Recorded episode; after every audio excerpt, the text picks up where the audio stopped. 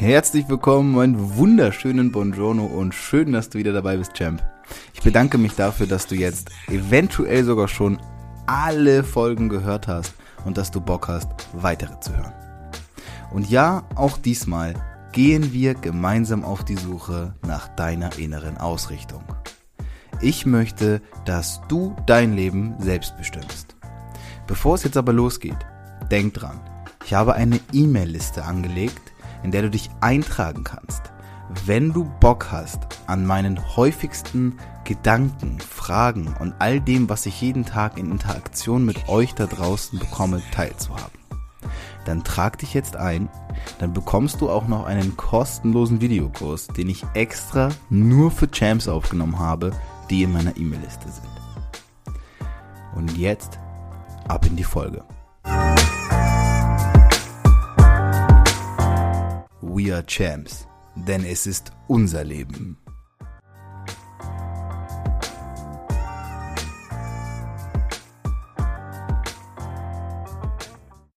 Herr Dr. Dr. Rainer Zietelmann.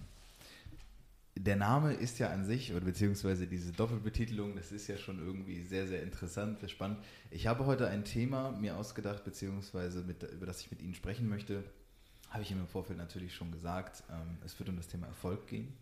Äh, natürlich erstmal vielen Dank für Ihre Zeit. Ich freue mich sehr, auch dass wir uns persönlich hier treffen in Berlin.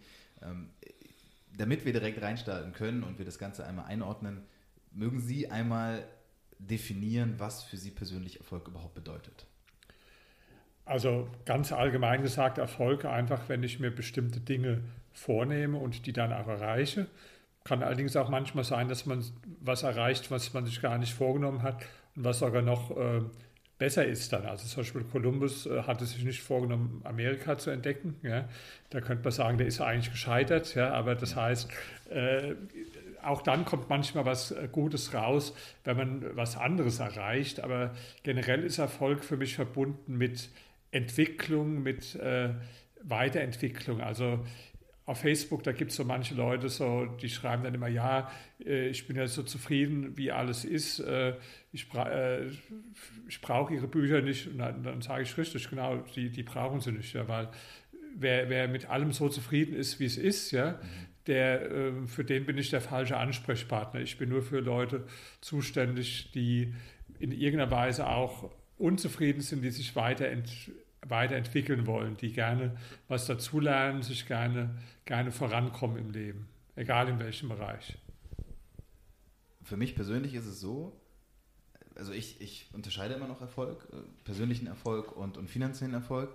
Ähm, gesellschaftlich gesehen ist ein Mensch ja häufig nur dann wirklich erfolgreich, wenn er auch finanziell erfolgreich ist. Also im Sinne von, wenn viel Geld auf dem Konto liegt, dann kann jemand eigentlich schon sagen, oder wenn er ein dickes Auto fährt, dann ist es eigentlich schon ein Indiz für Erfolg. Äh, teilen Sie die Meinung? Unterscheiden Sie das oder, oder ist für Sie irgendwie Erfolg alles in allem zusammen? Nee, nee, also das teile ich auf keinen Fall. Bei mir war das auch in meinem Leben ganz anders. Ich habe ja ursprünglich als Historiker begonnen und da hat also jetzt Geld oder ein großes Auto äh, keine Rolle gespielt, sondern da war die Anerkennung in der Wissenschaft wichtig für mich. Da waren meine Erfolgserlebnisse, wenn in irgendeiner äh, angesehenen Fachzeitschrift äh, in Amerika vielleicht mein Buch positiv besprochen wurde oder wenn ich im Fernsehen in einer Talkshow eingeladen war und über meine Themen diskutieren konnte. Also das waren meine großen Erfolgserlebnisse, jetzt nicht das Auto oder das, äh, das Geld auf dem äh, Konto.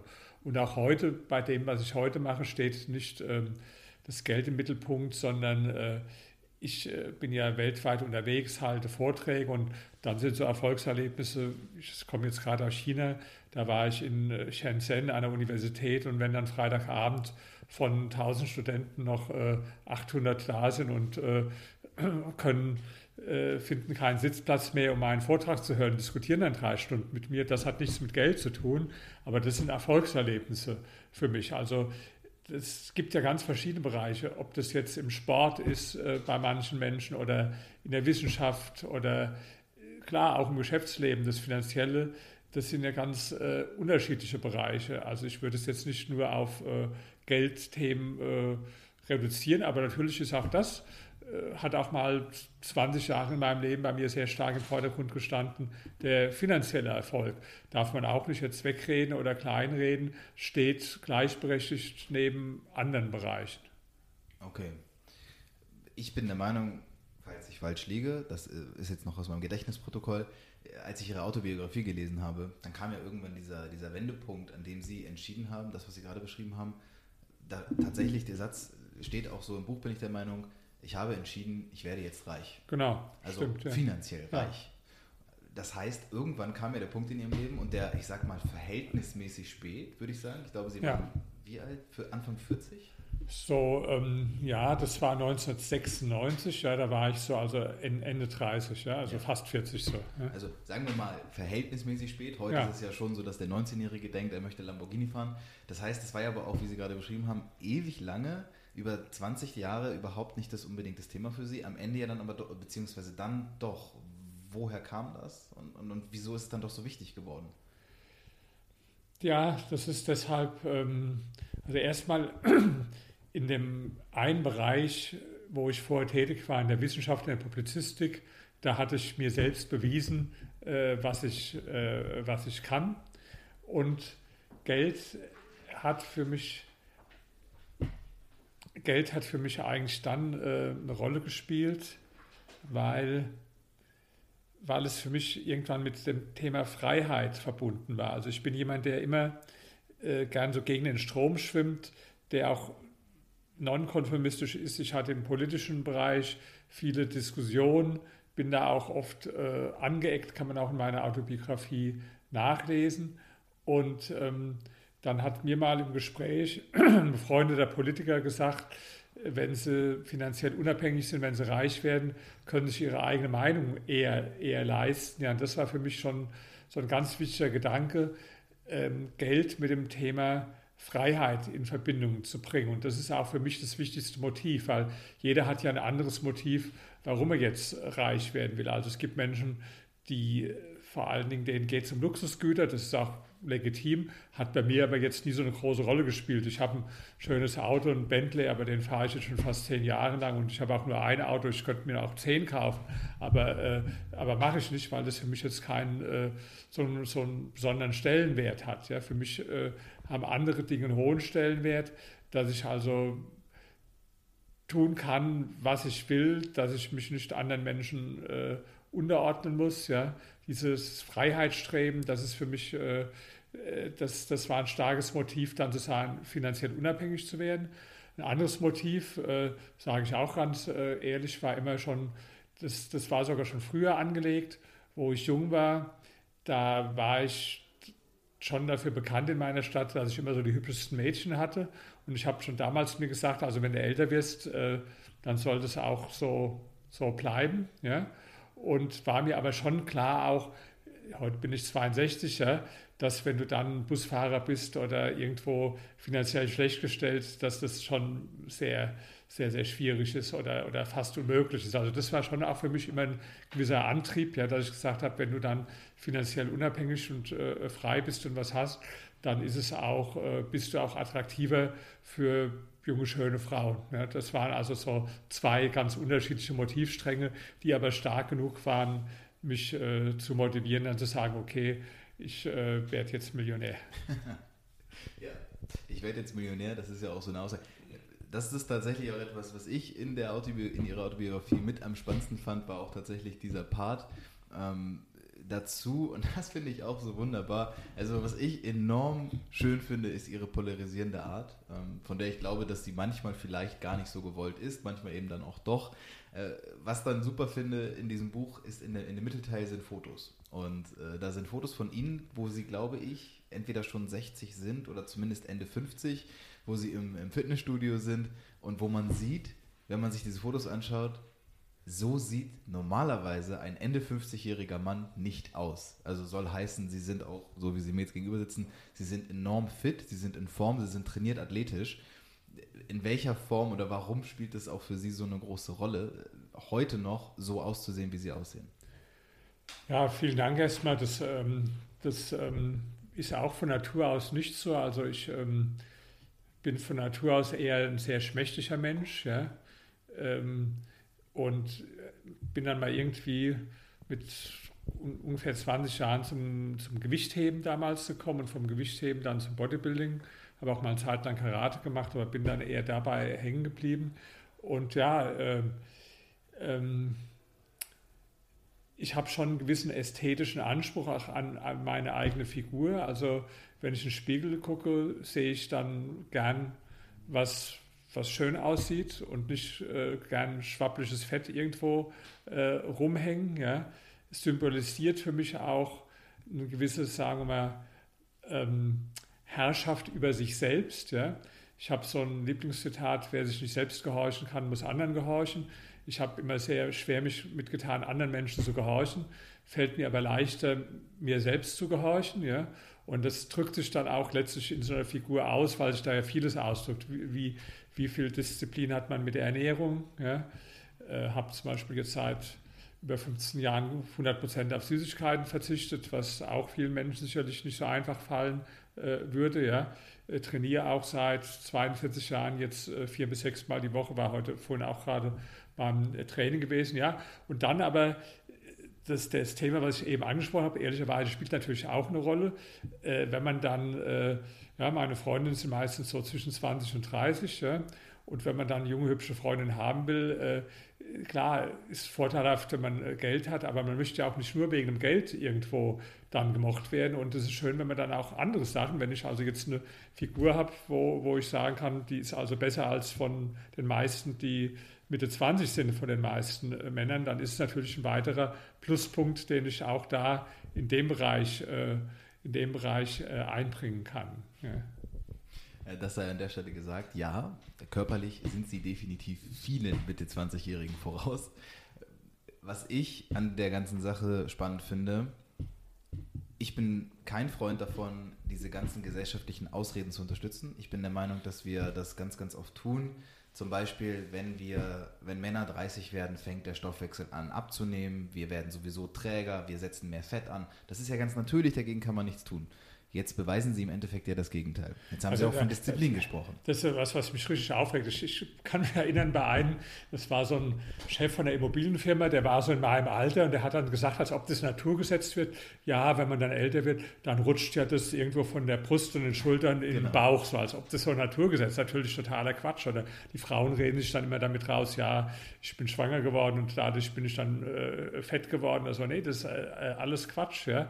Das ist einfach... Ähm, äh, sagen wir, eine, ja, wenn man sich als Designer seines eigenen Lebens sieht, muss man fragen, welche Bereiche sind mir wichtig. Das muss auch nicht für jeden das Gleiche sein, aber für mich ist schon auch äh, das wichtig, dass ich einen, einen Körper habe, den ich selbst äh, als ästhetisch äh, ansprechend empfinde. Ich möchte eine Freundin haben, die einen äh, ästhetischen, ansprechenden Körper haben und möchte das selbst aber dann auch einbringen. Also ich würde mich komisch fühlen. Es gibt ja dieses Bild der, der der alte, reiche, dicke Russe mit dem fetten Wamp und hat daneben eine, eine hübsche ja. junge Frau, wo, wo, jeder dann sieht, also dann kann es ja wirklich nur das Geld sein, weil, weil was soll die an dem jetzt äh, attraktiv äh, finden. Ja?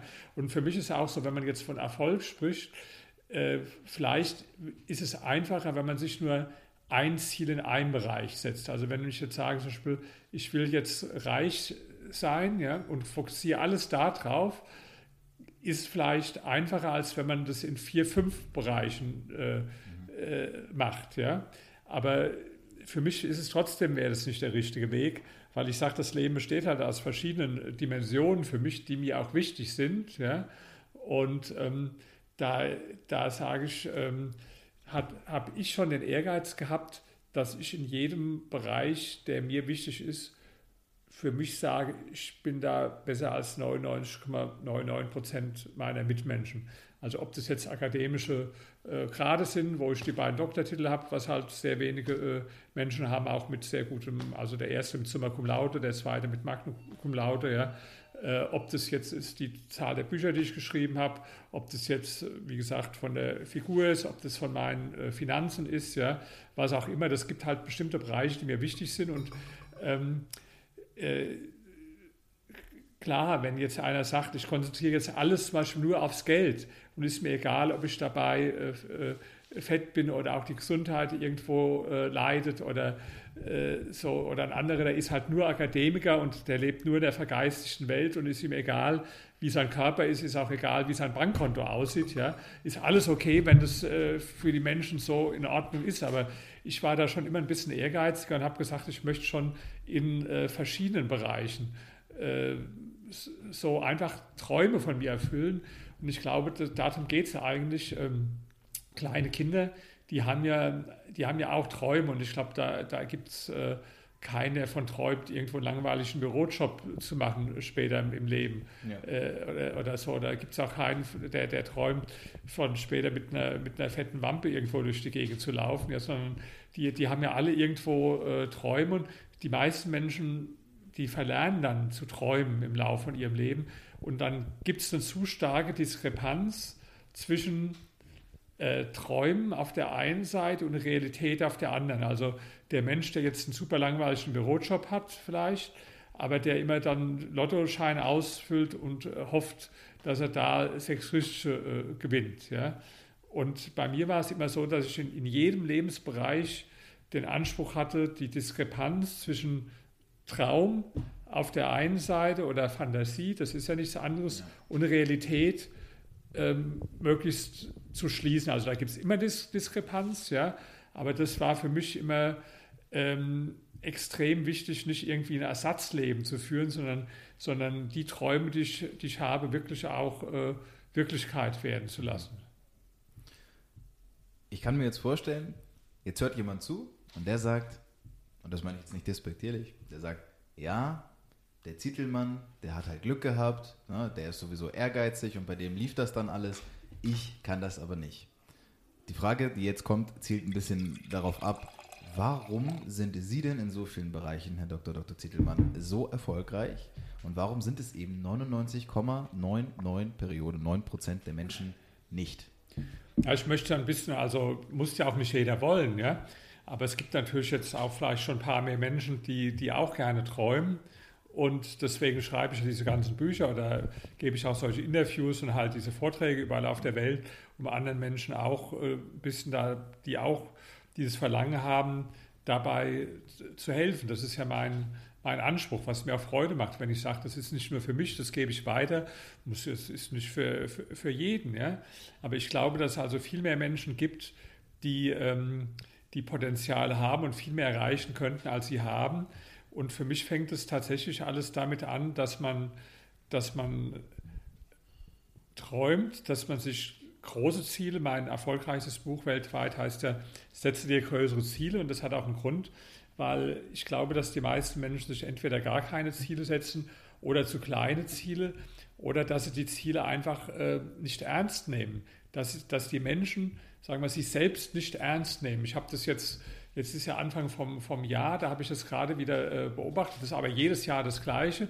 Dann kommen, war, war, ich habe das schon vor zwei Wochen vorausgesagt. Und heute war die erste Fernsehsendung wieder, wo dann irgendwo einer im Frühstücksfernsehen gesagt hat, ja, jetzt geht es um die Ziele, die man sich gesetzt hat zu Silvester und wie jetzt schon praktisch nach einer Woche äh, die Ziele schon wieder irgendwo äh, nicht erreicht wurden. Ja, also dann, dann fragen sie in der Fußgängerzone irgendwo, was haben sie sich vorgenommen und dann ist da einer mit einem fetten Bauch und äh, isst sein äh, Pommes oder seine äh, Bockwurst ja, und lacht dann so und sagt, ja, ich habe mir vorgenommen abzunehmen und lacht sich über sich selbst kaputt oder sagt, äh, hat eine Zigarette im Mund und sagt, ich wollte mir das Rauchen abgewöhnen, aber hat er nicht mal eine Woche durchgehalten. Ja.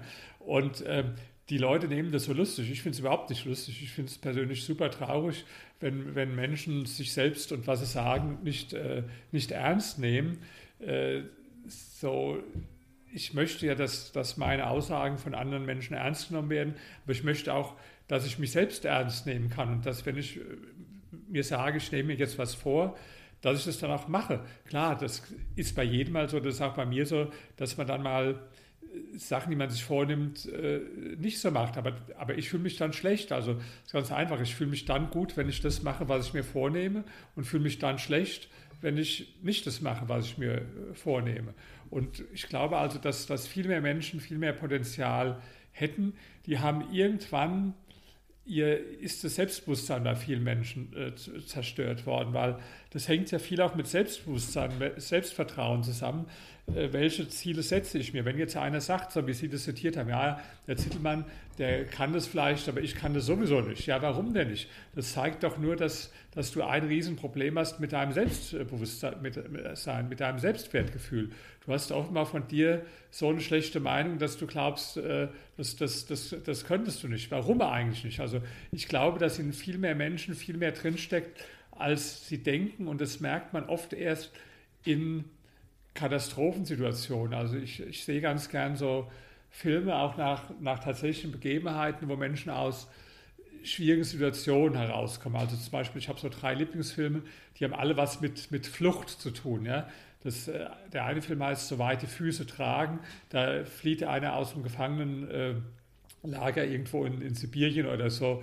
Äh, ein, ein, toller Film und ja, der, das ist also auch nach tatsächlichen Begebenheiten, der jahrelang da zu Fuß und durch das, das, Eis und durch alle möglichen, und da denkt man, was hat der für eine unglaubliche Kraft? Und das, das ist jetzt auch kein anderer Mensch als, als Sie und ich im Prinzip, ja. Nur der ist dann gezwungen, diese Sachen auch zu mobilisieren oder ein anderer Film, Flucht von Alcatraz, ein alter, ganz bekannter Film, das sicherste Gefängnis äh, irgendwo der Welt, auf dieser, ja, dann gelingt es denen trotzdem draus zu fliehen, ja. Wenn man denkt, diese, diese Fantasie und diese, diese Kraft und dieses, äh, dieser Freiheitsdrang und äh, diese Zielsetzung, ja, die in solchen Menschen drinsteckt. Deswegen sehe ich so Filme gern. Da denke ich mir immer, das, das steckt eigentlich sicherlich in viel mehr Menschen drin, aber, aber die mobilisieren das halt nicht, weil sie einfach äh, nicht dazu gezwungen sind, weil sie in, in Alltagssituationen irgendwo bequem sind und es auch, auch so, so läuft. Ja. Und ich frage mich, muss man denn warten, bis man in so eine extrem schwierige Lebenssituation gestellt wird, äh, wie, wie viel könnten Menschen erreichen, wenn, wenn die Dinge, die so ein Mensch unter ganz schwierigen Bedingungen dann erreicht. Ja? Oder ein anderes Beispiel, ich habe jetzt äh, viele Bücher gelesen über Stephen Hawking, über den Physiker, ja. Der war ja an Rollstuhl gefesselt. Der konnte sich später gar nicht mehr bewegen, der konnte sogar irgendwann nicht mehr sprechen. Der konnte sich dann nur noch mit so einem äh, Computer praktisch äh, ja. mit einer synthetischen Stimme verständigen, ja der hatte in dieser Zeit Weltreisen gemacht in allen Kontinenten. Der ist im Heißluftballon äh, äh, geflogen, der ist sogar in der Schwerelo Schwerelosigkeit geflogen. Der hat äh, Präsidenten kennengelernt, der hat Bestseller geschrieben, der hat äh, Vorträge gehalten. Ja Mensch, wenn, wenn der das kann, als Mensch, der nicht mal sich richtig bewegt und, und nur mit Hilfe vom Computer mit einer synthetischen ja. Stimme sprechen kann, ja, wenn der das, diese Kraft offenbar in sich drin hat, das, das, wie, wie, was können wir erst erreichen, wo wir es doch viel einfacher haben, ja, wenn wir die Kräfte, die in uns stecken, mobilisieren? Ich glaube, ein großes Problem ist, dass Menschen immer eine Ausrede dafür finden. Und die erste Ausrede, die mir tatsächlich, als Sie das gerade gesagt haben, eingefallen ist, ähm, wäre, ja, Stephen Hawking ist ja aber auch ein Genie gewesen. Der war halt einfach intelligenter als alle anderen und wusste vielleicht, was er machen muss. Das, ich, das heißt nicht, dass ich es unterstütze, aber vielleicht merken Sie, worauf ich hinaus will.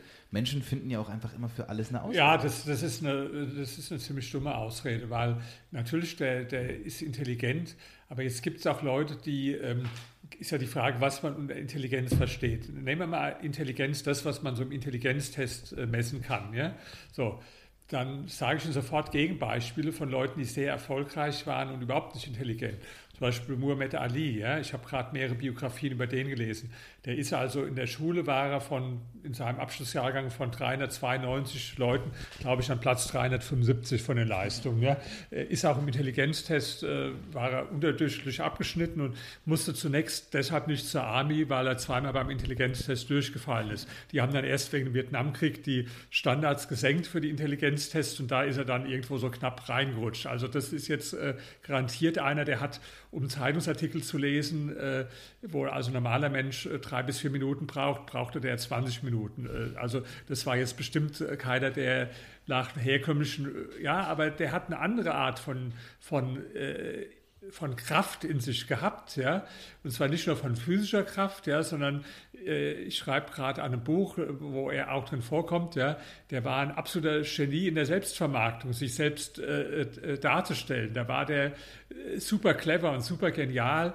Also ähm, oder jemand anders äh, als Beispiel zu nennen, Prinzessin Diana, die war auch äh, ziemlich dumm. Die ist also äh, zweimal in der Mittelschule äh, auch äh, durchgefallen bei der Prüfung. Die hat nur mal einen Preis bekommen fürs äh, bestgepflegte Meerschweinchen. Das war also das äh, größte, was es so geleistet hat. Äh, und äh, ja, nach normalen, die hat es auch von sich selbst gesagt und erkannt, dass er also, sie hat oft gesagt, ich bin dumm wie Stroh, ja. Und das hat auch letztlich gestimmt. Aber auf, nur auf einer Ebene, auf einer anderen Ebene hatte die eine extrem hohe äh, emotionale Intelligenz, äh, war genial in der PR, genial, sich selbst zu vermarkten. Also deswegen das Beispiel Stephen Hawking, das war der Ausgangspunkt. Sie haben gesagt, dann könnte ja einer sagen, ja, aber der, der, der Hawking, der ist ja so intelligent, äh, deswegen hat er das erreicht. Und das bringe ich sofort Gegenbeispiele von Menschen, die also eindeutig nicht intelligent sind und die trotzdem ganz viel erreichen.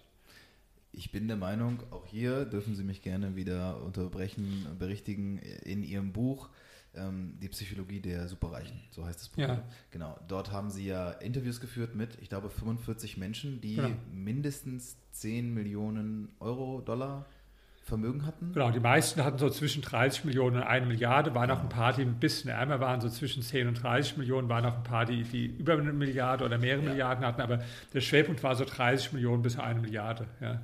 Und jetzt kommt das, was ich noch entsinne, zwei dieser 45 hatten einen akademischen Titel. Ist das korrekt? Nee, das waren schon mehr gewesen, ja. Aber was also richtig ist, was Sie sich erinnern, es gab da keinen Zusammenhang, dass man hätte sagen können, die, die also jetzt in der Uni am besten waren oder von akademischen Titel, das waren auch die reichsten. Also das konnte man absolut nicht sagen. Ich weiß noch, der, also da war einer dabei, der mit Summa Cum Laude äh, promoviert hatte und der war in der untersten Gruppe, also in dieser Gruppe 10 bis 30 Millionen und äh, ein anderer, das kann ich auch sagen, normales Anonym, aber der hat sich selbst mal geoutet für ein Interview im Spiegel. Der ist der Theo Müller, der steht so in den Listen mit äh, vier bis fünf Milliarden Euro drin. Ja, der hat zum Beispiel gerade mal Realschulabschluss äh, gehabt. Ja, oder einer, den ich nicht interviewt habe, aber mit dem ich auch heute befreundet bin, der, der äh, Rossmann, mhm. äh, der auch so drei Milliarden hat, ja, der hat ja gerade mal einen Hauptschulabschluss mit, mit Mühe gemacht. Ja. Mhm. Also ähm, da, da gibt es keinen Zusammenhang zwischen akademischer Leistung auf der einen Seite und äh, jetzt finanziellem Erfolg auf der anderen Seite. Ich bin da eher, sagen wir mal, atypisch, dass ich jetzt sowohl in äh, dem Bereich äh, äh, mit den beiden Doktortiteln was erreicht habe, als dann auch vermögend geworden bin, aber das ist eher mal äh, eine, eine, Ausnahme. Ja. Vielleicht auch wichtig zu sagen, für Leute, die Sie jetzt nicht kennen und zuhören, Ihr Vermögen haben Sie ja nicht mit dem Wissen gemacht, das Sie aus Ihrer akademischen Laufbahn nee, gewonnen haben. Hat überhaupt nichts mit zu tun gehabt. Ich habe ja Geschichte und Politikwissenschaft studiert und später mein Vermögen habe ich gemacht mit äh, einer äh, PR-Firma, die auf die Immobilienbranche konzentriert war und mit Investitionen im Immobilienbereich. Also da, das hat mit meinem Studium der Geschichtswissenschaft 0,0 äh, zu tun gehabt, sondern das waren einfach Sachen, die ich mir autodidaktisch so angeeignet habe dann in einer bestimmten Phase von meinem Leben. Ja. Und genau das ist das, was ich interessant finde daran, als Sie gesagt haben, ich werde jetzt reich, ich werde jetzt Millionär, ähm, noch nicht genau zu wissen wie, aber an dieses, an dieses Selbstwirksamkeitsprinzip zu glauben, also an sich selbst glauben und sich selbst zu glauben und dann eben das nötige Wissen anzueignen. Das haben Sie nämlich, bin ich der Meinung, auch in Ihrer Autobiografie so beschrieben, äh, dass Sie manchmal nicht ganz verstanden haben, wie es denn sein kann, dass Finanzexperten und in der Immobilienbranche teilweise viel weniger wussten als Sie nach einigen Monaten autodidaktischer Recherchearbeit. Also sagen wir mal, was, was wichtig ist in der Tat erstmal, ähm, wo ich mir das Ziel gesetzt habe an diesem Tag, das weiß ich noch genau, dass ich also ähm, ähm, reich werden will. Da hatte ich äh, keine Vorstellung, wie. Äh, und die, die, viele Menschen, das ist vielleicht ein ganz zentraler Gedanke, die, die, die denken immer, ich muss schon wissen, wie es geht. Nee, muss man nicht wissen. Ich wusste auch nicht damals. Sie müssen wissen, dass als ernsthafte Entscheidung wirklich nicht, ja, wäre schön, wenn ich mal reich wäre. Das, das, das meine ich jetzt damit nicht. Ich meine eine echte Entscheidung, ich beschließe jetzt reich zu werden. Ja? So, und ähm, dann ist wichtiger, dass man weiß, warum. Ich habe ja zum Beispiel bei mir die persönlichen beiden Hauptgründe gesagt, die eine Rolle gespielt haben. Ja? Und ich glaube, dass wichtiger ist, äh, dass sie es wollen, warum sie es wollen und dann auch ja, ich habe da auch gewisse Techniken entwickelt, dass ich mir das aufschreibe, dass ich mir, ich mache so Entspannungsübungen, autogenes Training dabei, einprogrammiere richtig diese Ziele. Ja, also das ist viel wichtiger. Den Weg zu dem Ziel, den findet das Unterbewusstsein dann schon äh, von selbst. Ja. Das ist vielleicht der Irrtum von vielen Menschen, dass sie denken, ähm, wenn sie sich ein Ziel setzen, müssten sie schon genau wissen, wie sie dahin kommen. Also das, äh, das ist nicht der Fall. Kommen wir zum Ende. Es ist sehr interessant, sehr spannend. Ähm, eine Frage beziehungsweise etwas, was noch für mich offen ist, ist äh, das Thema Umgang mit Geld, Kommunikation. Ich habe äh, mittlerweile so ein bisschen die Erfahrung gemacht, in Deutschland ist es ist ein sehr, sehr schwieriges Thema. Man, man sollte am besten nicht unbedingt über Geld reden, man spricht nicht so offen drüber. Äh, teilen Sie die Meinung oder ist es für Sie wichtig? Denn das, was ich bei Ihnen oft herauslese, es ist ja ganz wichtig, sich konkret die Ziele zu setzen und auch, was ich für mich zumindest gelernt habe, ist es ganz wichtig, die auch offen zu kommunizieren. Wenn ich zum Beispiel jetzt aber Millionär werden möchte und ich gehe nach draußen und kommuniziere das, dann zeigen die Leute aber erstmal einen Vogel. Ja, das würde ich auch nicht unbedingt sagen, dass es richtig ist. Also da gibt es auch unterschiedliche Meinungen. Der Napoleon Hill hat ja ein bekanntes Buch geschrieben, was auch viele kennen, äh, sicherlich äh, Denke nach, werde reich. Und er hat sogar empfohlen, das möglichst äh, für sich zu behalten, das Ziel. Das spricht doch insofern was dafür, weil wenn Sie das dann erzählen und äh, man ist ja überwiegend von Menschen umgeben, die, äh, sagen wir mal, einem das dann ausreden wollen. Ach, du spinnst und äh, wie soll das gehen und so, ja. Und das ist natürlich, äh, da muss man schon sehr immun sein. Ich hatte jetzt den Vorteil immer, dass ich extrem immun war gegen Einfluss von äh, Gerede von anderen Menschen, ja. Aber das trifft ja für die meisten Menschen nicht zu. Und jetzt müssen Sie ja Folgendes beachten, wenn Sie sich so ein Ziel setzen, da gibt es ja einen inneren Dialog. Eine, einerseits gibt es einen Teil in Ihnen, der daran glaubt, aber es gibt immer auch einen, einen, Zweifel, das ist auch natürlich. Und wenn Sie jetzt immer mit, äh, wenn Sie das jetzt erzählen und sprechen dann mit äh, lauter Negativdenkern, die praktisch ihre Zweifel dann verstärken, das ist so, wie wenn Sie jetzt, ich bringe mal einen Vergleich, Sie haben jetzt so ein, so ein Gartenbeet, da sind schön Rosen und da ist auch Unkraut und Disteln. Ja? Und äh, das, so sieht es auch in ihrem Kopf aus. Ja? Das sind die, die Rosen, der, der, der Glaube, das positive Denken, aber da ist auch die, die Disteln und das Unkraut. Und wenn Sie jetzt mit anderen Menschen sprechen, die so immer das Negative verstärken, das ist, als wenn Sie jetzt praktisch ständig das Unkraut düngen würden und würden da immer Wasser drauf gießen, damit es sich äh, entwickelt. Und die Rosen würden Sie dann austrocknen lassen. Ja? Und deswegen also ähm, ob man das dann wirklich äh, so nach außen kommunizieren soll, äh, weiß ich nicht. Da gibt es ja auch durchaus Gründe, äh, wie ich eben gesagt habe, die dagegen sprechen. Ähm, aber was generell das Sprechen über Geld anlangt, also was mich immer aufregt, dass die Leute immer so das mit negativen Dingen verbinden. Zum Beispiel so, so blöde Sprüche wie Geld allein macht nicht äh, glücklich oder lieber äh, arm und äh, äh, gesund als reich und krank. Ja? Das sind ja alles so richtig blöde Sprüche. Äh, wenn man mal genauer darüber nachdenkt, die, die wirklich schwachsinnig sind, ja? weil ich meine, was ist für eine äh, Alternative? Ich, ich, kann ja auch sagen, ich, ich bin gern gesund und reich. Ja? Das, äh, da, wenn, wenn einer sagt, äh, Geld allein macht nicht glücklich, ich ich, ich habe ja natürlich nicht, ich habe auch noch niemanden gesehen, der jetzt so eine Behauptung aufgestellt hat, aber natürlich ist es, äh, äh, macht Freiheit glücklich. Ja? Das ist schon ein Glaube von mir. Und wenn ich sage, Geld verstärkt die Freiheit, nämlich die Freiheit, die Dinge zu tun, die Meinung zu äußern, äh, das zu arbeiten, da zu leben, wo man will, dann, ähm, dann ist es ein Element von Freiheit. Und wenn jemand glaubt, Freiheit macht nicht glücklich, also da muss ich äh, widersprechen. Ja? Meine Abschlussfrage, weil sie mir gerade in den Sinn gekommen ist, kann ich ein erfolgreiches Leben führen, ohne finanziell reich zu sein? Ja, denke ich schon. Wenn man jetzt zum Beispiel der Bereich, der mir jetzt nahe ist, äh, Wissenschaft, ja, wer wirklich seine Erfüllung in der Wissenschaft findet, ja, und zum Beispiel dann äh, Professor wird äh, an der Universität, ja, da hat man ja auch einen ziemlichen Freiraum, wenn man da erstmal ist in seiner Forschung, ja, ähm, dann, dann bin ich schon der Meinung, dass da jemand glücklich werden kann. Ja? Oder auch Sportarten. In den meisten Sportarten kann man ja gar kein äh, Geld verdienen.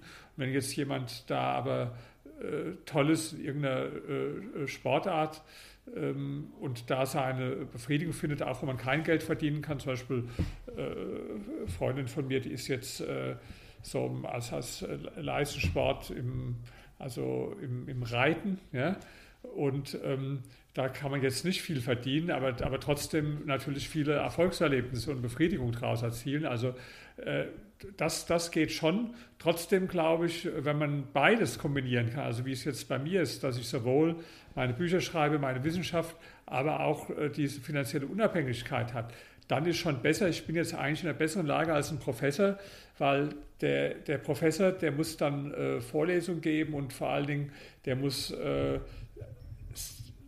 Arbeiten von Studenten korrigieren musste ich früher auch, wo ich hier an der Uni war. Das, das hat mich unglaublich genervt, diese, diese verkorksten, äh, überwiegend verkorksten äh, Arbeiten von Studenten so zu korrigieren und so weiter, ja, oder an irgendwelchen Sitzungen teilzunehmen. Das macht keinem Professor Freude, den ich jetzt kenne, ja. Und das, was ich jetzt kann, praktisch, ich bin 100% Herr über meine Zeit. Ich wache morgens auf und entscheide dann, was ich mache. Ähm, heute bin ich zum Beispiel schon früh aufgewacht und habe an meinem nächsten Buch äh, weitergeschrieben und das hat mir Freude gemacht. Und das ist schon äh, was, äh, was natürlich nur dann geht, wenn man entweder finanziell unabhängig und frei ist oder wenn man jetzt, sagen wir mal, total genügsam ist und überhaupt gar keine Ansprüche stellt, dann geht es auch wieder. Aber zu den Menschen gehöre ich jetzt nicht bei denen das so ist. Herr Dr. Dr. Rainer Ziedemann, vielen lieben Dank. Ähm, ich kann ganz klar nur die Empfehlung aussprechen, die Autobiografie zu lesen. Wenn du nicht mehr brennst, starte neu. Da, also man muss auch dazu sagen, und das wollte ich jetzt nicht vorwegnehmen, ihr Leben ist auch wirklich von zwei Seiten zu betrachten. Wenn ich auch alleine schaue, wo sie politisch mal angefangen haben, noch in ihrer Jugendzeit und dann rübergegangen sind, wo sie heute stehen, wie das alles ist. Es ist schon sehr, sehr interessant. Äh, vielen Dank, dass Sie sich die Zeit genommen haben, dass Sie äh, die ganzen Fragen beantwortet haben und wenn jemand noch mehr von Ihnen hören und lesen möchte, dann findet er sie unter Facebook. Ich werde das aber alles natürlich auch verlinken und Ihre Bücher sind ja auch zuhauf vorhanden. Vielen Dank. Ja. Nee, prima, hat Spaß.